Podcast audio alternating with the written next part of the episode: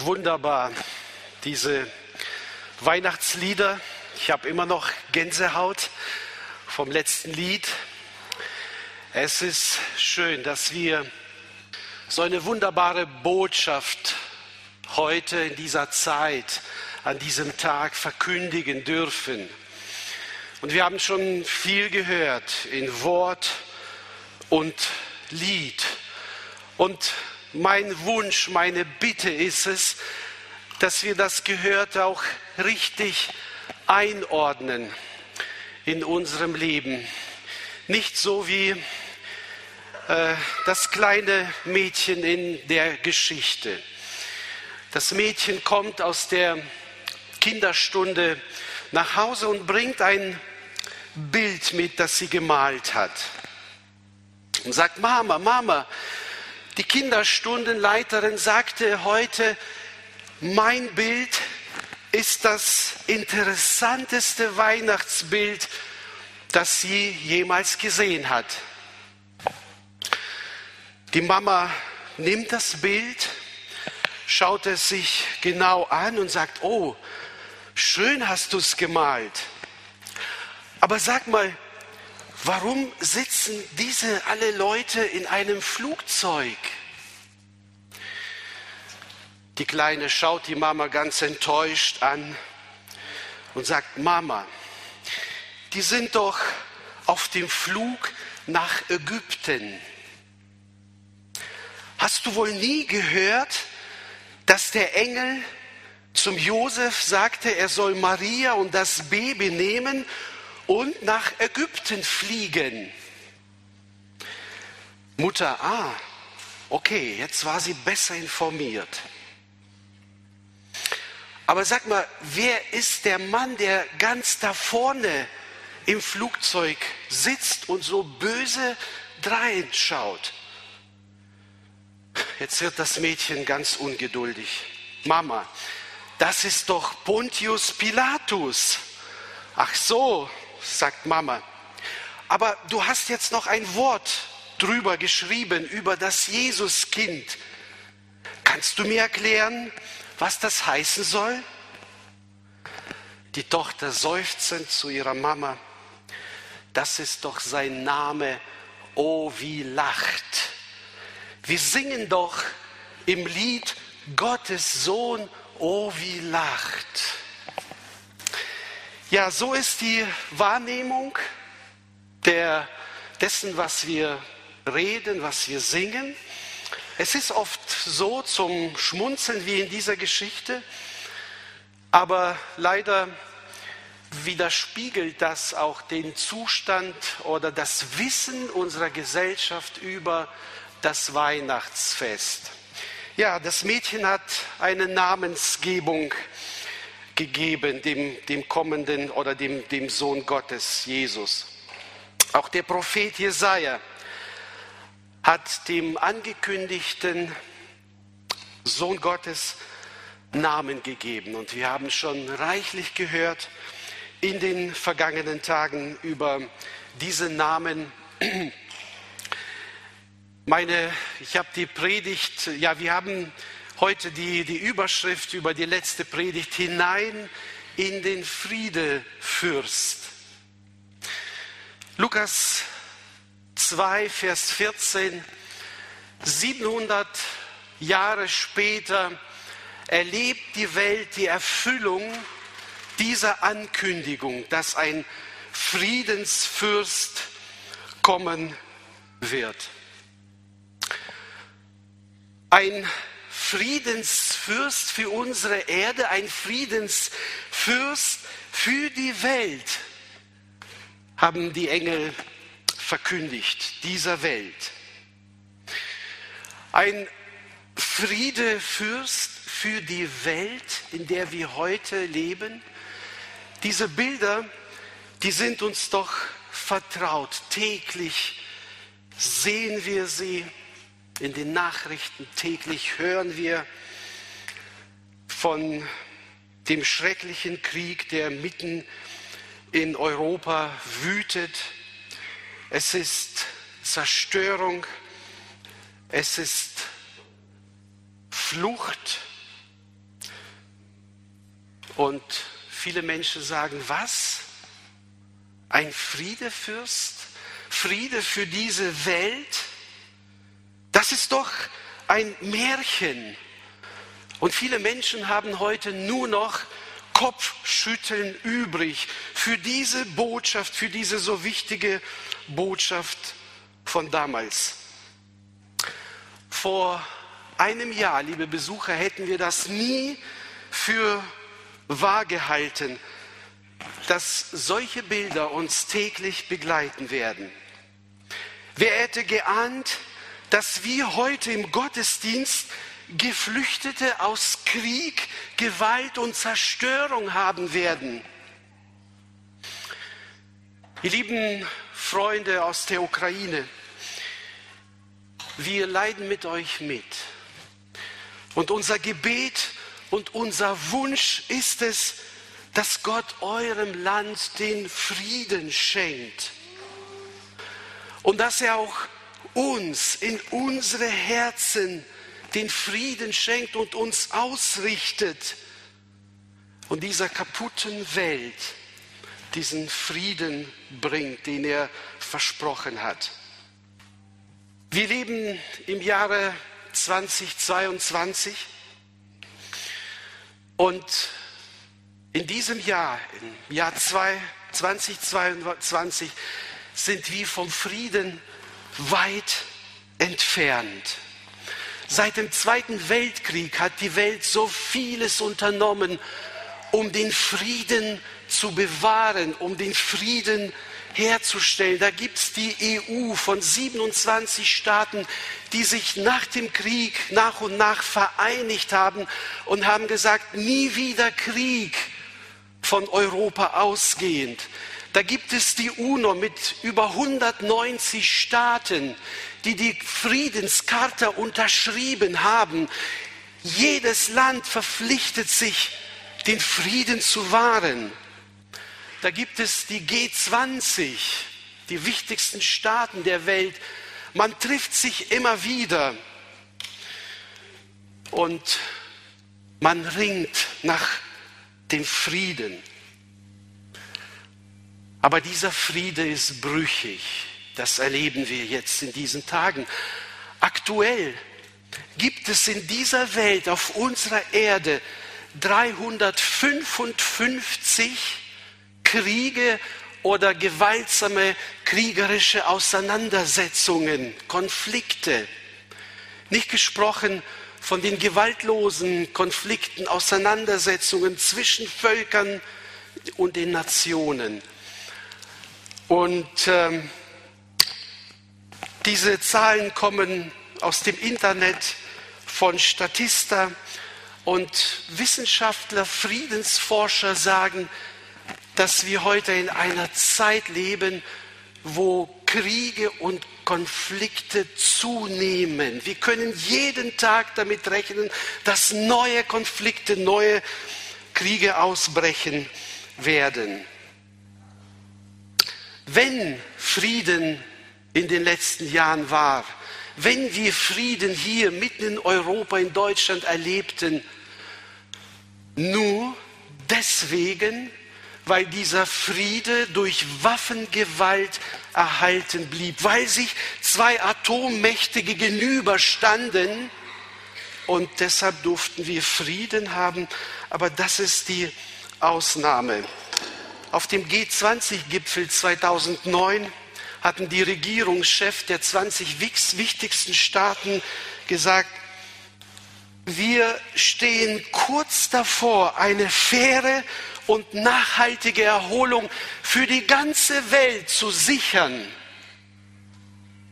Beim letzten G20-Gipfel mussten die Regierungschefs zugeben, wir sind weit entfernt von diesem Frieden.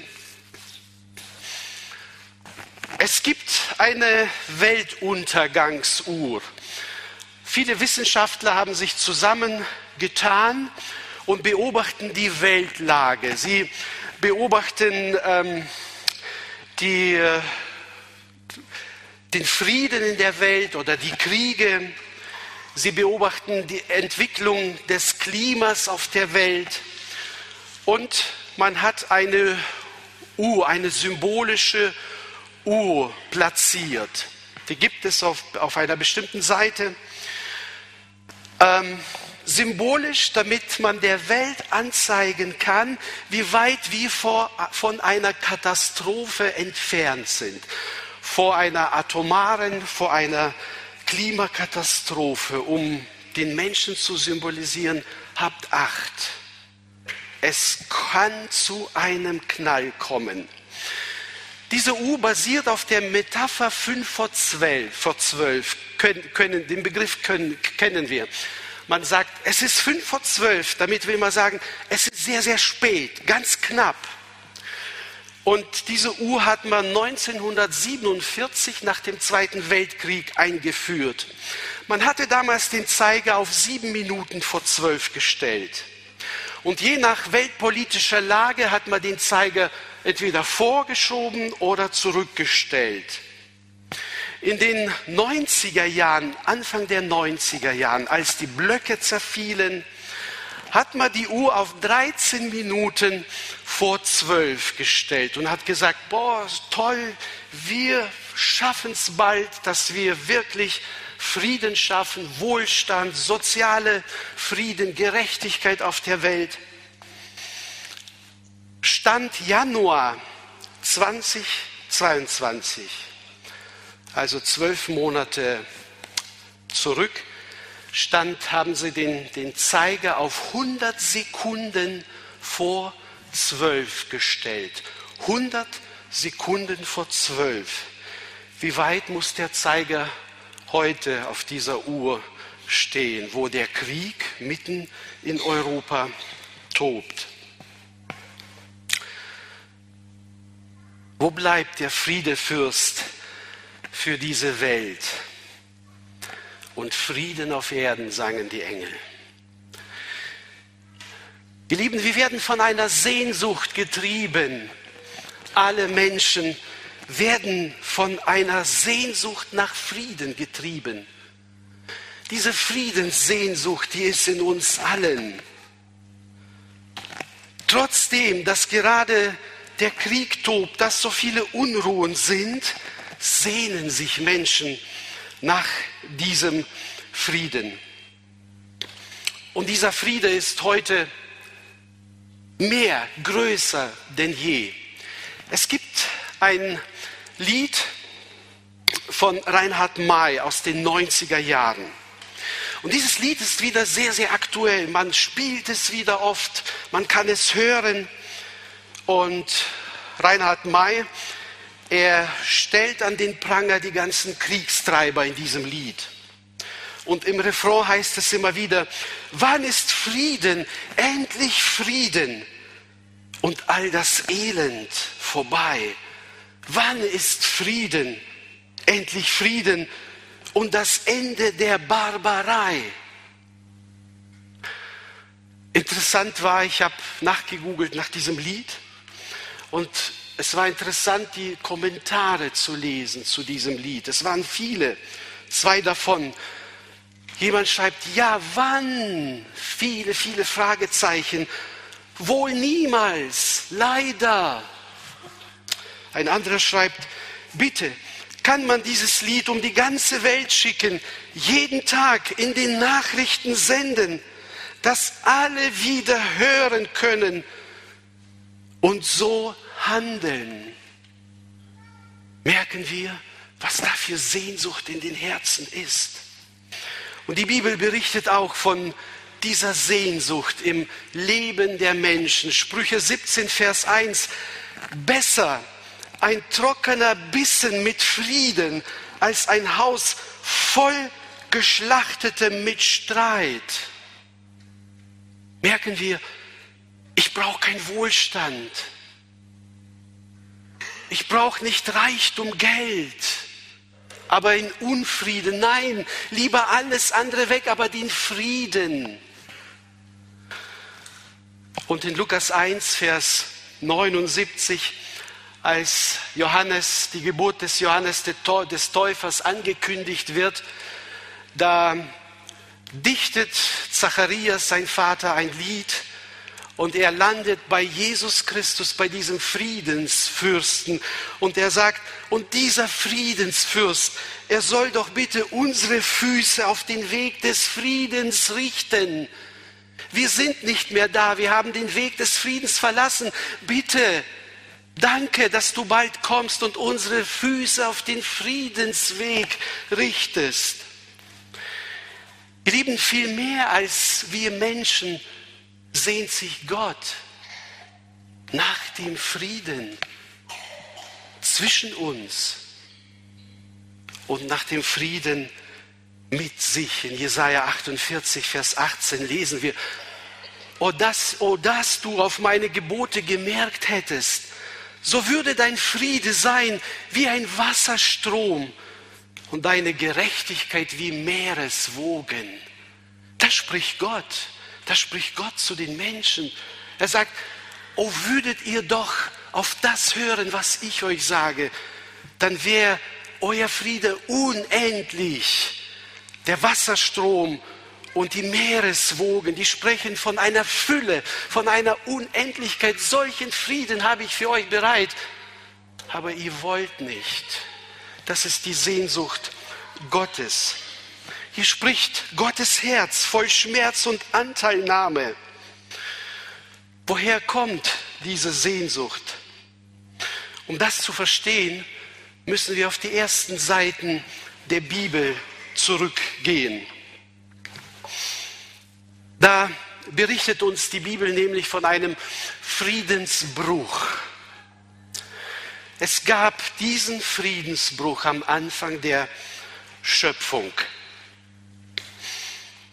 Nach der Erschaffung der Welt hat Gott seine Schöpfung als sehr gut bezeichnet.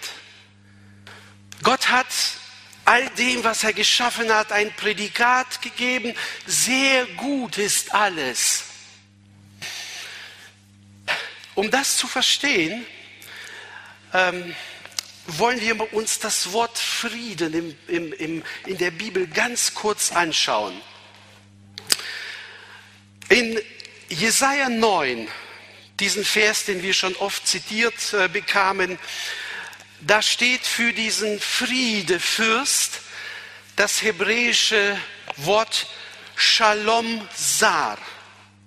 Shalom Sar. Shalom bedeutet Wohlergehen, gut gehen.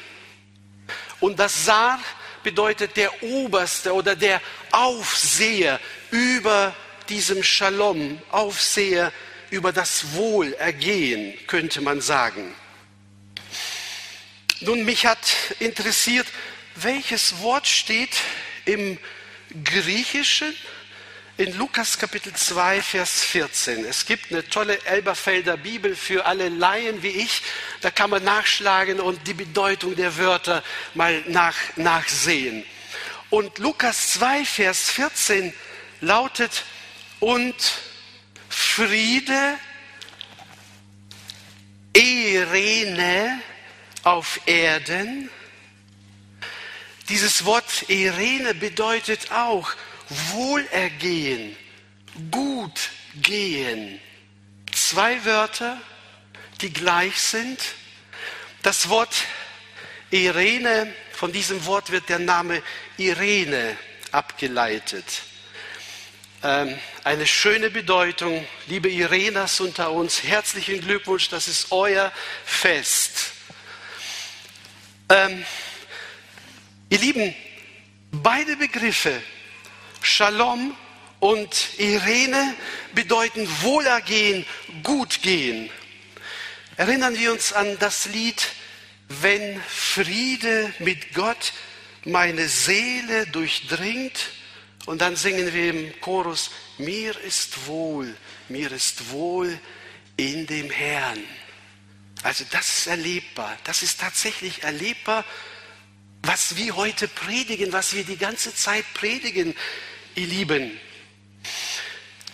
wisst ihr, als das Alte Testament das erste Mal ins Griechische übersetzt wurde, das war noch vor der Geburt Jesu Christi, da saßen viele Bibelübersetzer zusammen und haben sich überlegt, sie standen vor einer Herausforderung. Dieses Wort Shalom, das hat so viele Bedeutungen, dass man sich entschieden hat, 25 entsprechende Begriffe im Griechischen zu wählen, um dieses Wort Shalom wiederzugeben.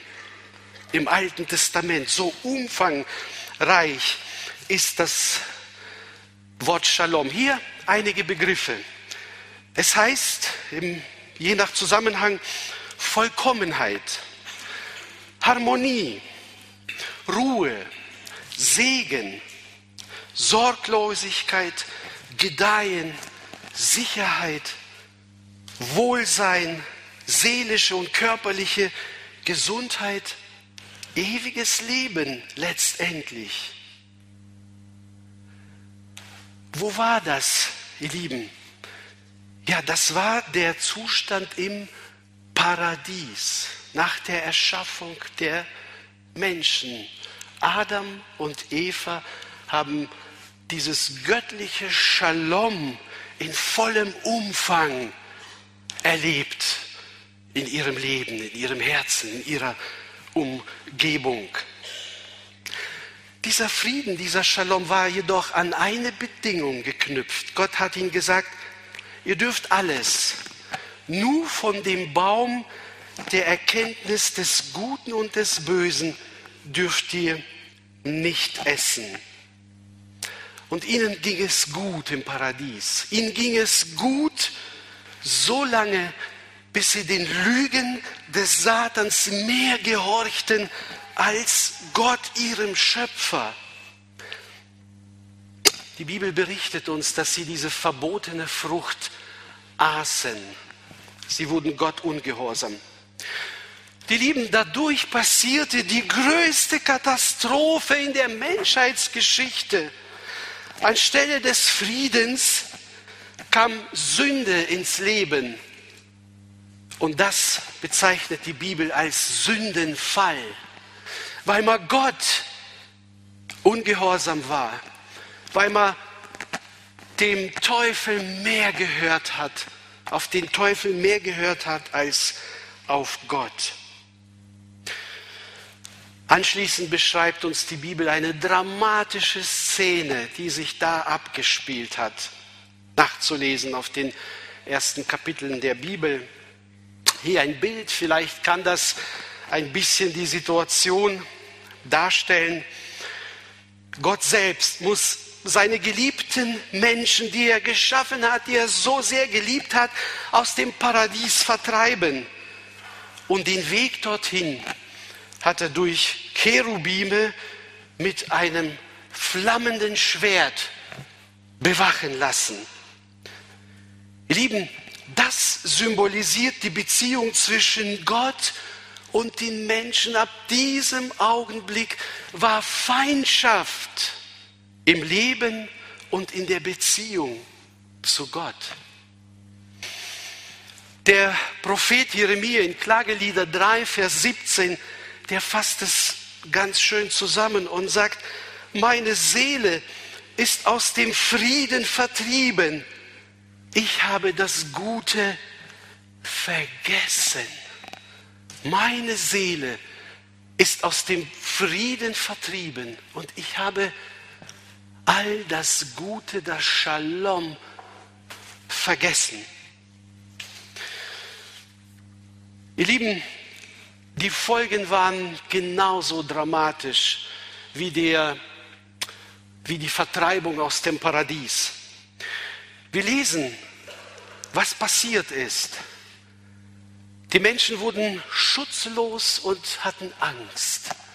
Davon lesen wir, Adam und Eva versteckten sich vor Gott, weil sie die Herrlichkeit Gottes nicht mehr bekleidet hat. Sie fühlten sich nackt. Sie hatten Angst. Sie lebten ferner im Betrug, Betrug des Satans. Und alle nachfolgenden Generationen bis heute, wir sind diesem Betrug des Satans hingegeben. Wir leben in Schuldzuweisungen und Feindschaft. Feindschaft untereinander, Feindschaft gegen Gott, so wie es damals war. Adam sagt, nein, die Frau, die du mir gegeben hast. Die Frau sagt, nein, die Schlange, alle sind schuld, ich nicht. Die Menschen suchen seit dem Augenblick nach der Anerkennung, erleben aber Unterdrückung. Mühsal und Schmerzen begleiten sie, Mühe, harte Arbeit und letztendlich der Tod, den sie sehr bald erleben mussten, dass ein Sohn den anderen tötet. Ihr Lieben, die Folge von diesem Zustand sind die Kriege, Kriege, die wir heute erleben. Krieg gegen Gott des Menschen, Krieg in unserem Herzen. Es gibt häusliche Kriege, es gibt Nachbarschaftskriege, es gibt religiöse Kriege, Wirtschaftskriege, Cyberkriege, kalte Kriege, Rohstoffkriege, Unabhängigkeitskriege, geopolitische Kriege und so weiter. So viele Kriege. Wir leben, wir sind eingetaucht in diese Kriege. Das Schlimmste sind nicht die Kriege, ihr Lieben. Das Schlimmste ist, dass seit diesem Augenblick der Zorn Gottes über den Menschen lastet. Und das Ende ist die ewige Verdammnis. Was ist die Lösung? Es gibt eine Friedenslösung und da können wir jetzt ein Ausrufezeichen setzen, weil das uns die Bibel sagt. Und das ist das Evangelium, das ist die frohe Botschaft, die gute Nachricht, die wir hier jeden Sonntag verkündigen. Deshalb stehen wir hier, weil es die gute Botschaft gibt. Es ist die Lösung, die Gott sich ausgedacht hat für uns, die er geplant hat und die er durchgesetzt hat. Diese Friedenslösung, die ist bereits vollbracht vollbracht und Gott hat sofort nach dem Sündenfall diese Friedenslösung angekündigt in 1. Mose 3, Vers 15. Da hat er nicht nur die Feindschaft angekündigt, sondern zugleich auch die Lösung aufgezeigt, sein Friedensangebot der Welt. Und er sagt, und ich will Feindschaft setzen zwischen dir, er spricht zu der Schlange, und der Frau, also zwischen dem Satan und der Frau. Satan kam in Gestalt der Schlange. Zwischen deinem Samen, zwischen allen Nachkommen, allen Sündern und ihrem Samen. Und dann kommt er. Er, der Same, der kommt. Er wird dir den Kopf zertreten und du wirst ihn in die Ferse stechen. Ihr Lieben, und das passierte mit dem Sterben Jesu Christi am Kreuz, mit seinem Kommen und Sterben. Kolosser 1, Vers 9, Apostel Paulus fasst das wunderbar zusammen. Denn es gefiel Gott, in ihm, in Jesus, alles mit sich selbst zu versöhnen, indem er Frieden machte durch sein Blut am Kreuz. Das ist eingetroffen, was Gott versprochen hat erinnern wir uns an die Geschichte, als Jesus auferstanden ist. Und die Jünger saßen verschlossen in einem Raum. Jesus kommt zu ihnen und sagt, Friede sei mit euch. Und was macht er danach? Er zeigt ihnen seine Hände und seine durchbohrte Seite. Warum verbindet Jesus diesen Friedensgruß mit dem Zeigen seiner Hände, seiner Wunden an den Händen und an der Seite. Ja, weil Jesus am Kreuz von Golgatha diesen Frieden vollbracht hat. Die Strafe der Sünde hat er auf sich genommen, aber diesen Frieden kann nur der bekommen, der zu ihm kommt und nach dem Frieden sich sehnt. Leider muss ich auch die, die andere Seite sagen, betonen, wer diesen Frieden nicht annimmt, wer dieses Friedensangebot nicht annimmt, sondern ablehnt, der wählt weiterhin den Krieg gegen Gott. Das Schwert Gottes gegen sein Leben. Auch das gehört zur Wahrheit des Evangeliums. Der Friede, den die Engel angekündigt haben in seinem vollen Umfang, der wird aber noch erwartet, ihr Lieben. Und die Bibel spricht sehr viel davon, in der ganzen Bibel, dass das Friedensreich noch kommen wird. Und hier eine Stelle aus Jesaja Kapitel 2 von Vers 2 bis 4, die möchte ich vorlesen. Ja, es wird geschehen. Am Ende der Tage, da wird der Berg des Hauses des Herrn festgegründet stehen an der Spitze der Berge. Und er wird erhaben sein über alle Höhen und alle Heiden werden zu ihm strömen.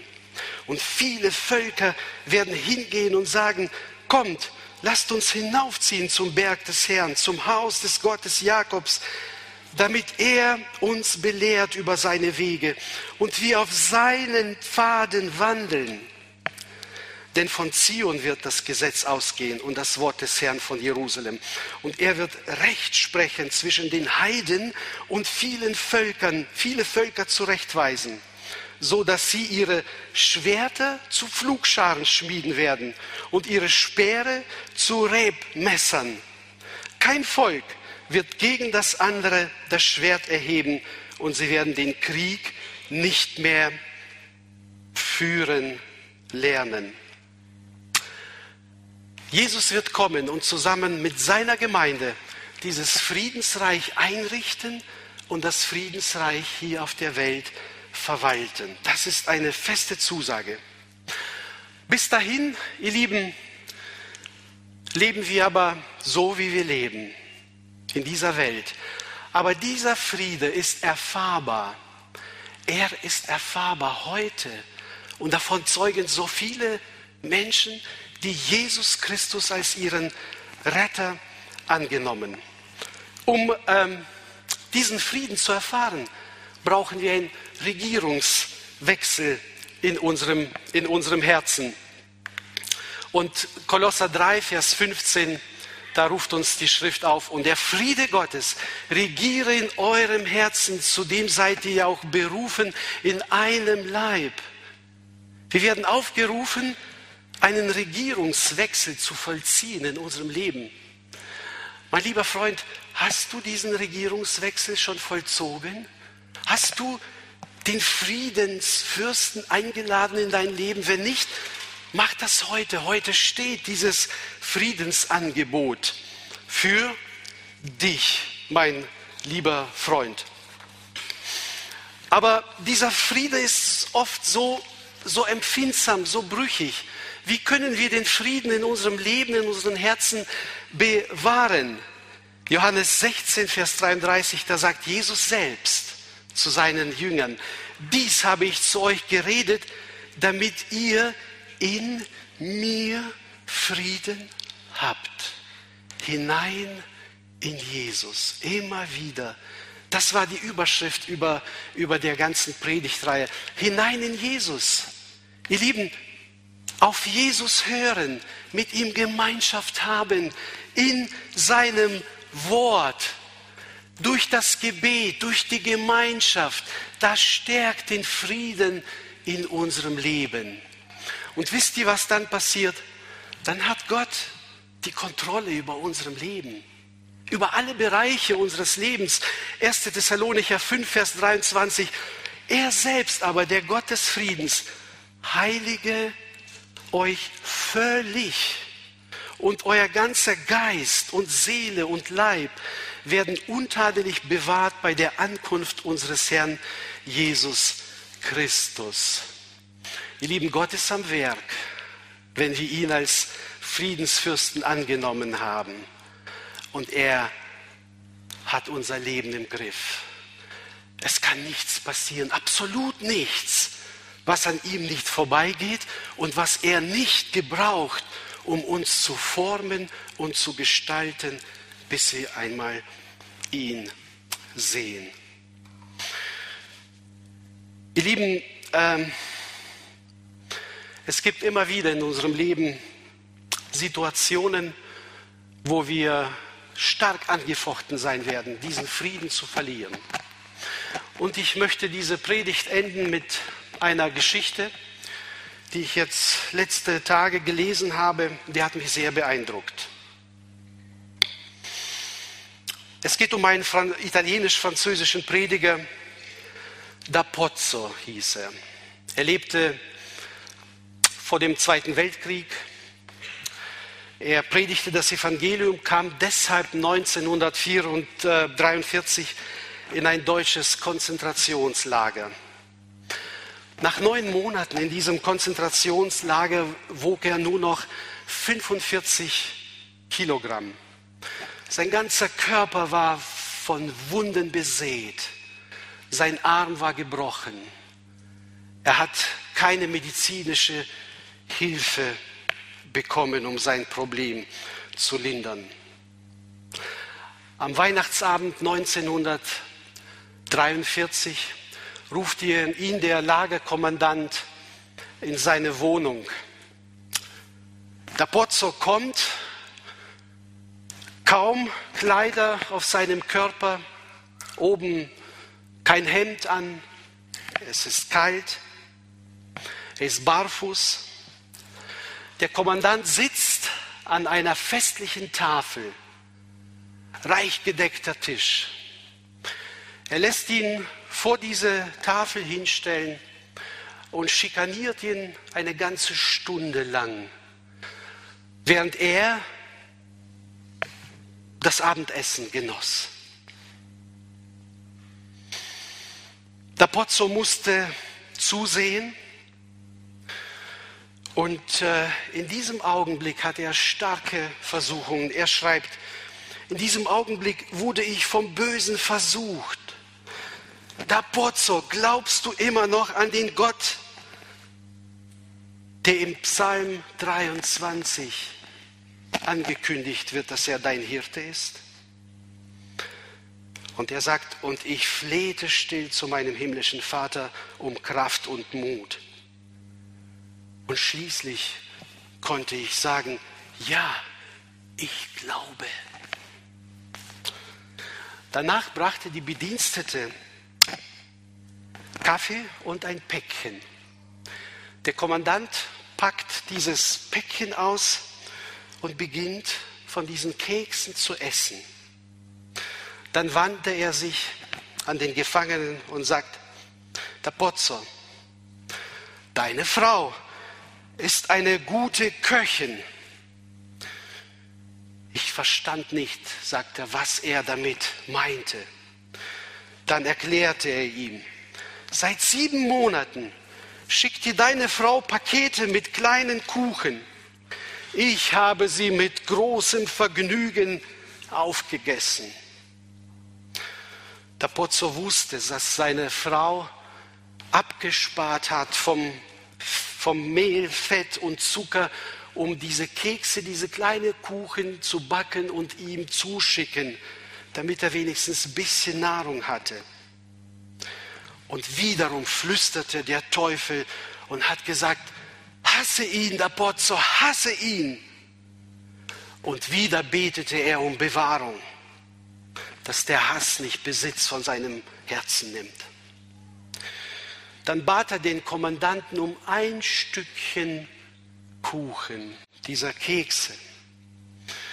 Sagt, ich wollte nicht essen, ich wollte nur das in der Hand halten, um an meine Kinder zu denken. Aber der Peiniger gewährte ihm diese Bitte nicht. Stattdessen verfluchte er ihn. Darauf sagte Dapozzo zu ihm, Kommandant, Sie sind ein armer Mann. Doch ich bin reich, denn ich glaube an einen Gott und bin durch das kostbare Blut Jesu Christi erlöst. Da wurde der Kommandant sehr böse und trieb ihn zurück ins Lager. Der Krieg ging zu Ende. Der Pozzo überlebte. Zehn Jahre lang sucht der Pozzo diesen Kommandanten. Er hoffte, dass dieser Kommandant noch am Leben ist. Endlich findet er ihn. Und eines Tages entscheidet er sich, ihn zu besuchen. Er kommt an sein Haus, klopft an der Türe, die Türe geht auf, da steht dieser Kommandant. Und er sagt, erinnern Sie sich an mich? Der Kommandant sagt, nein, tut mir leid, wer sind Sie? Sagt er, ich bin die Nummer 1753. Erinnern Sie sich noch an den Heiligabend 1943? Der Kommandant erinnerte sich, seine Frau stand daneben, beide bekamen Angst. Der Kommandant sagt, kommen Sie jetzt, um sich an mir zu rächen? Ja, sagt der Pozzo, packt aus seiner Tasche einen Kuchen aus und sagt der Frau, können Sie bitte einen Kaffee machen?